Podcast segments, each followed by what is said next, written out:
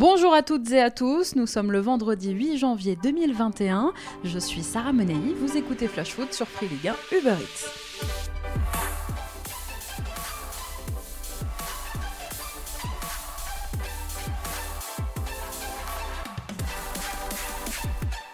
On commence ce flash foot avec une info mercato. On a appris hier soir ce qui serait l'imminent transfert de John Lucas de l'OL à Brest.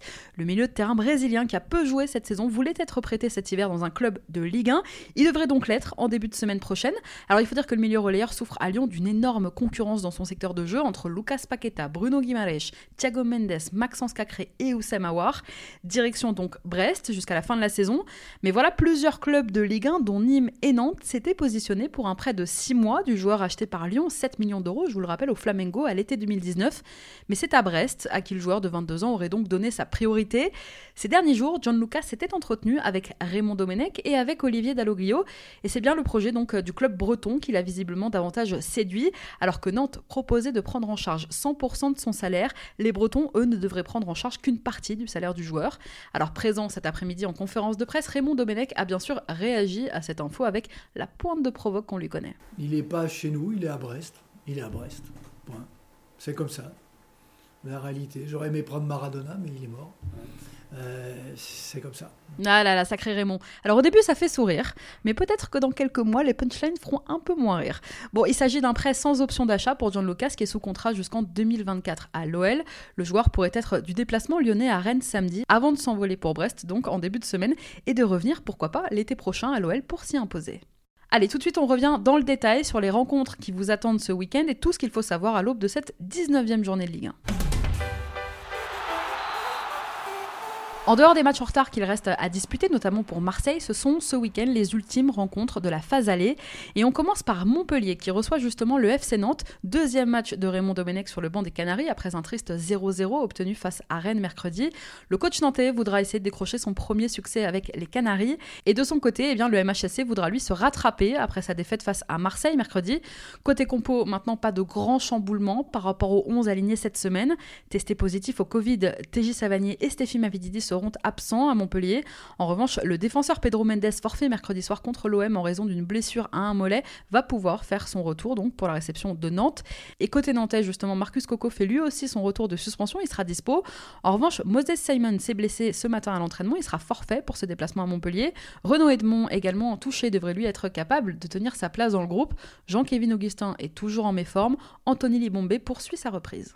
Une autre affiche qui vous attend, c'est Metz-Nice, deux équipes qui doivent nous proposer clairement autre chose que ce qu'ils ont montré mercredi soir. Un match important pour les deux qui doivent donc repartir de l'avant. Après Bordeaux, Metz enchaîne un deuxième match à domicile. Et Adrian Urcea à Nice eh bien, va devoir enfin nous montrer de quoi son OGC Nice est capable. Mais mauvaise nouvelle pour lui avec la suspension encore de son défenseur central Robson Bambou pour cette rencontre. Urcea devrait donc logiquement titulariser William Saliba une deuxième fois d'affilée. D'ailleurs, quelques jours après avoir enregistré l'arrivée de Saliba, un autre défenseur qu'on connaît bien, est annoncé tout proche de s'engager avec les Aiglons, c'est Mamadou Sakho. Les Niçois seraient intéressés pour le faire venir et renforcer encore ce secteur défensif orphelin de Dante jusqu'à la fin de saison. Mais s'il n'a disputé que 4 rencontres de Première Ligue cette saison avec Crystal Palace, les Aiglons ne seraient pas les seuls sur le dossier de Sakho. West Brom, 19e de PL, serait aussi très intéressé.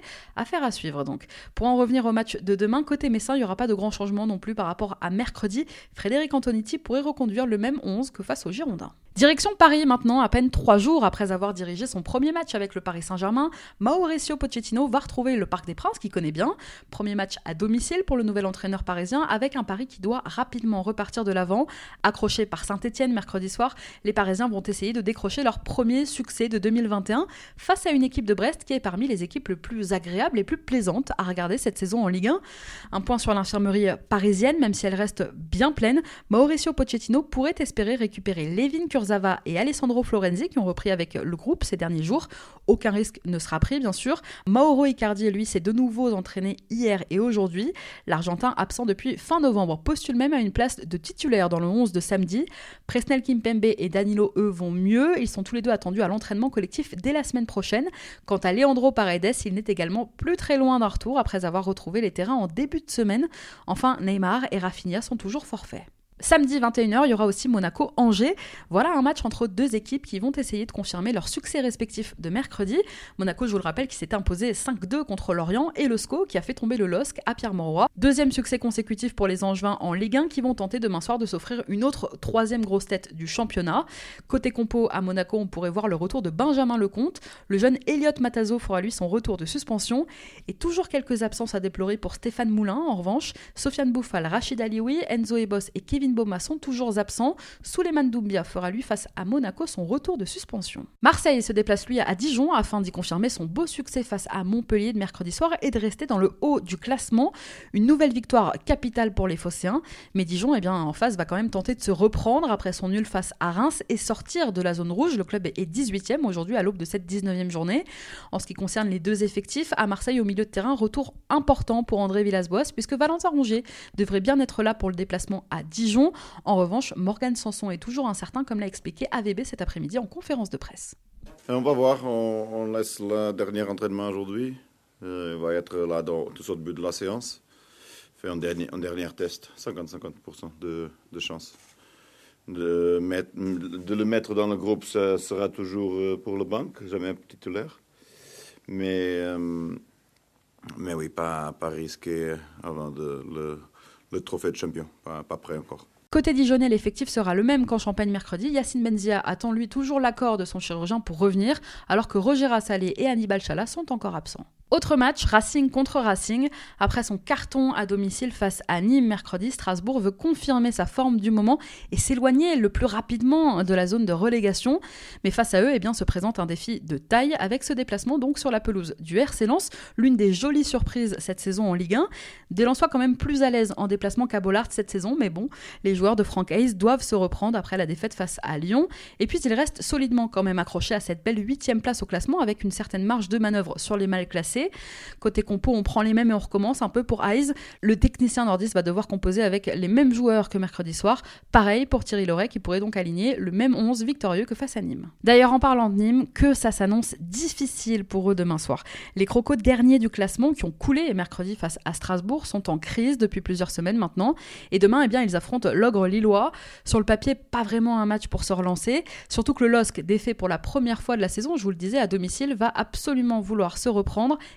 et l'emporter, donc pour ne pas voir le wagon de tête lui échapper. Pour ce match, Jérôme Arpinon sera en tribune, suspendu, tout comme son défenseur Florian Miguel. Pablo Martinez et Loïc Landre sont eux toujours absents. Et de son côté, Christophe Galtier va peut-être enregistrer le retour en plus de Renato Sanchez, même si pour l'heure, rien n'est sûr. Jérémy Pied, Loïs Arrojo, Youssouf Yazice et Zeki Celik sont toujours absents. Adama Soumaoro, lui, est en route pour Bologne. Le défenseur central du LOSC va quitter son club formateur, direction donc l'Italie et Bologne, 12e de Serie A, où il devrait être prêté avec option d'achat jusqu'à la fin de la saison. Une belle affiche de cette 19e journée de Ligue 1, c'est la réception du leader lyonnais par le Stade Rennais demain soir. Les retrouvailles de Clément Grenier avec son club formateur. Les Bretons veulent oublier leur triste match nul face à Nantes de mercredi. Et les Lyonnais, eux, veulent bien sûr conserver leur place en tête du classement. Côté Rennais, pas de changement majeur à prévoir par rapport au match de mercredi, si ce n'est quand même que contre Lyon, les Bretons seront privés de leur capitaine Damien Da Silva. Sorti en fin de match à Nantes, le défenseur rennais sera forfait demain, mais certainement aussi pour le match d'après, selon son coach Julien Stéphan. Alors c'est un gros coup dur pour Rennes, puisque Daniele Rougani n'est pas encore prêt. En son absence, c'est le jeune Gersino Niamsi qui pourrait donc débuter demain contre l'OL aux côtés de Naïef Aguerre dans charnière centrale. Devant, Serou Girassi reste absent, tout comme Romain Del Castillo. Et pour l'OL, la bonne nouvelle est en défense avec le retour de suspension de Marcelo. Devant, si le meilleur buteur lyonnais cette saison, Karl Toko Ekambi, est revenu à l'entraînement en cette fin de semaine, il devrait être quand même trop court pour démarrer la rencontre. Bruno Guimaraes, Moussa Dembélé et Léo Dubois sont encore absents. C'est un Lorient affaibli qui se déplacera à Bordeaux demain soir. L'équipe bretonne est touchée notamment par 4 cas positifs au Covid. Trois attaquants sont concernés, Johan Wissa, Pierre Ivamel et Adrien Gribic, qui vont devoir donc passer une semaine à l'isolement. Il ne restera donc plus que deux solutions pour Christophe Pellissier en pointe, avec Terem Moffi et Oumoud Bozok, qui a très peu joué cette saison pour l'instant en Ligue 1. L'occasion donc peut-être pour lui de se montrer. Le quatrième joueur positif au Covid est un titulaire en puissance. Julien Laporte, le défenseur central touché à une cuisse en décembre et resté sur le banc lors des deux derniers matchs, manquera euh, clairement à une défense en grande difficulté ces dernières semaines. À Bordeaux, eh bien, ce sera toujours sans Atem Ben Arfa et sans l'attaquant nigérian Samuel Kalou, sans aussi Mehdi Zerkan, sorti blessé mercredi en seconde période face à Metz. Et sachez que c'est bouclé pour Paul Bice. En fin de contrat au mois de juin, le défenseur qui a fait un bon début de saison va prolonger son contrat de 3 ans avec les Girondins. Il sera donc lié à Bordeaux jusqu'en 2024. Reims-Saint-Etienne, c'est la rencontre à ne pas manquer ce week-end. Laissez-moi trouver quelques arguments pour vous convaincre et on en reparle dans un instant. Un petit point sur la Coupe de France maintenant, dont le tirage au sort des affiches des 30 deuxième de finale avait lieu hier soir. 10 clubs de Ligue 1 vont s'affronter.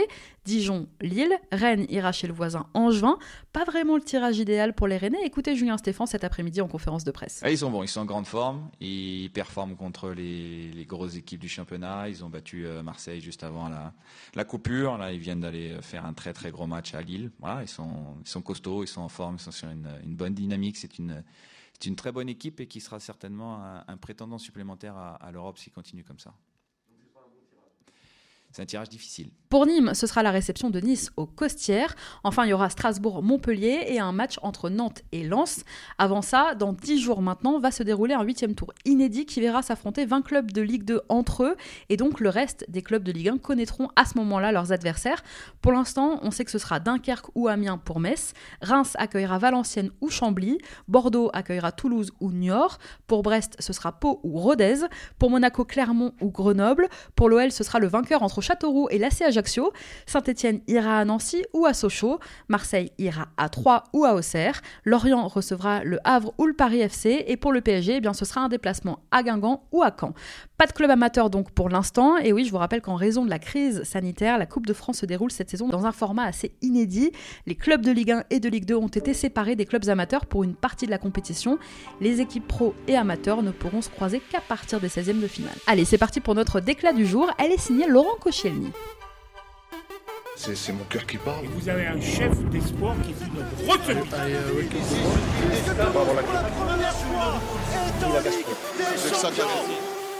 Le défenseur central bordelais a donné aujourd'hui une interview au journal local Le Télégramme et il a confié qu'il n'excluait pas de terminer sa carrière à Lorient où il a passé une saison entre 2009 et 2010, c'était juste avant de rejoindre Arsenal.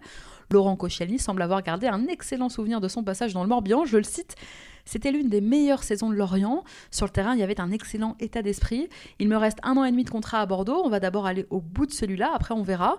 Comme j'ai pu le voir par le passé, dans une carrière, il y a beaucoup d'aléas. J'ai 35 ans et un contrat. Mais si j'arrive à faire une carrière à la Vittorino Hilton, peut-être que j'aurai les jambes pour une saison de plus à Lorient. On sait jamais. Alors, c'est sûr que même à 35 ans, un Laurent Koscielny en défense centrale, ça ferait beaucoup de bien à une jeune équipe de Merlu qui a déjà encaissé 36 buts en 18 rencontres cette saison, deuxième pire défense de Ligue 1 derrière le Nîmes Olympique. Chaque semaine, dans Flash Foot, on vous conseille l'affiche à ne pas manquer. Et ce week-end, si j'étais vous, samedi soir, je me poserais sous un plaid avec mon petit Uber Eats et je regarderais Reims-Saint-Etienne à 21h. Alors pourquoi? Franchement, un beau duel en perspective. Entre Reims, qui doit montrer un tout autre visage que celui qu'il a affiché face à Dijon mercredi, et Saint-Etienne qui va un peu mieux et qui sort d'un nul solide face au PSG, ça peut donner quelque chose. Parce que la dernière fois qu'on vous a conseillé un match, il y a eu 7 buts. Et puis en plus, en ce moment, bon, il y a quoi de mieux à faire un samedi soir vraiment? Parce que David Guillon est peut-être le seul entraîneur de Ligue 1 qui va avoir le choix ce week-end en faisant sa compo. Pas de blessés, pas d'absents, un groupe 100% au complet. Et ça faisait bien longtemps qu'on n'avait pas vu ça. Alors il va pouvoir aligner ses hommes forts et normalement ne pas se plaindre après d'avoir une infirmerie trop pleine en conférence de presse. Parce qu'Ivan Neyou est de retour à Saint-Etienne, et oui, la bonne surprise, il a purgé son match de suspension face à Paris, comme Mehdi Camara d'ailleurs. Bon, on espère vous avoir convaincu. Reims-Saint-Etienne, coup d'envoi demain 21h. On en reparle lundi. Merci à tous d'avoir été avec nous. Bon match, bon week-end. C'était Sarah Menei, vous écoutiez Flash Foot. On se retrouve lundi pour débriefer cette 19e journée de Ligue 1.